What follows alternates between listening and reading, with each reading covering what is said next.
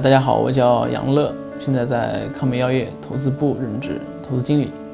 然后我现在的主要工作呢，就是为上市公司做一些呃并购标的。然后同时呢，我们会在一些呃医疗美容啊、TMT 啊这些行业做一些 PE 投资。然后呃两块主要业务。呃，现在呢，我是从二零零七年那时候读大读大学的时候开始自己开始投资股票，之后二零一二年。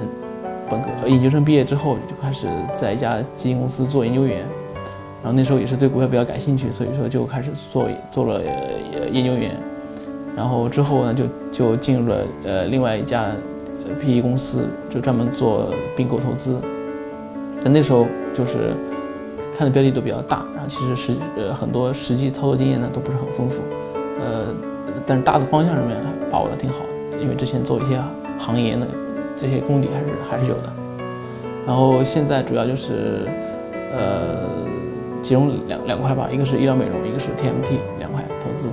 我是一个很偶然的机会，那时候零七年就是高中毕业之后嘛，那时候暑假没什么事干，然后那时候我好像是大牛市的时候，牛市，然后我有个舅舅他是炒股票的，然后他就跟我呃跟我讲股票的东西，因为有一天我在在在在家的时候，他他在看那些东西，然后就。就，然后我是六月九号高考结束，然后六月二十号就开了个股票账户，然后把自己的那些零花钱就放进去，开始，开始，开始，开始开始炒股票。然后整个大学期间呢，呃，整个暑假期间呢，就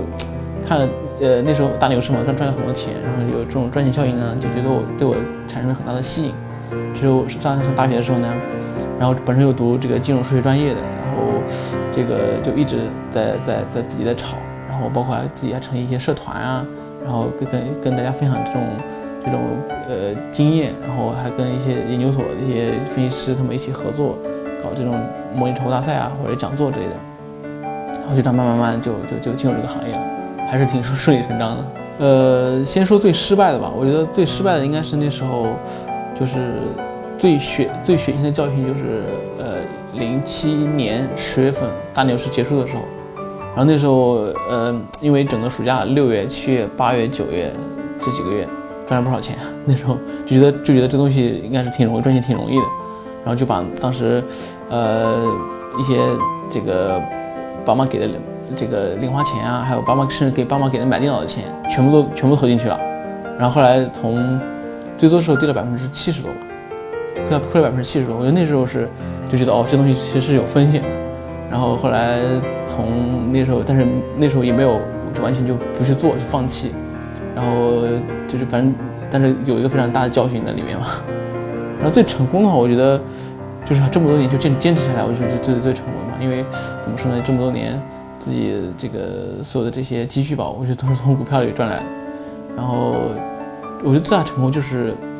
就是坚坚持，坚就一直坚持下来。因为像从零七年开始到现在已经十年了。已经快十年了，我觉得这个坚持还是挺重要的。我觉得这个投研说这个平台呢是是是非常好的，因为它其实呃把这个理论跟这个实呃跟这个不能说完全实践吧，跟一部分实践就对接起来了。因为没有一个大学会有一会有一个叫叫叫投资研究或者投资分析这样的一个这样的一个专业，然后投研说呢其实就是把一些我们在大学中学学的学学的一些比较琐碎的一些。呃，技术这些经济呃这些知识啊，然后给它融合到一起去，然后呢，呃，帮你让让很多有有有有志愿往这方面走的人去能够少走一些弯路。然后我记得，反正我那个时候就是，呃，我那我那时候刚开始投资股票的时候，在大学的时候，就是基本上就会把图书馆所有的这些什么技术分析啊这些书全部都拿来看一遍，然后其实然后走了很多弯路，最终呢，他觉得哦，可能基本面基本面研究。呃，大逻辑的这种选，这种这种判断其实是是最重要的。然后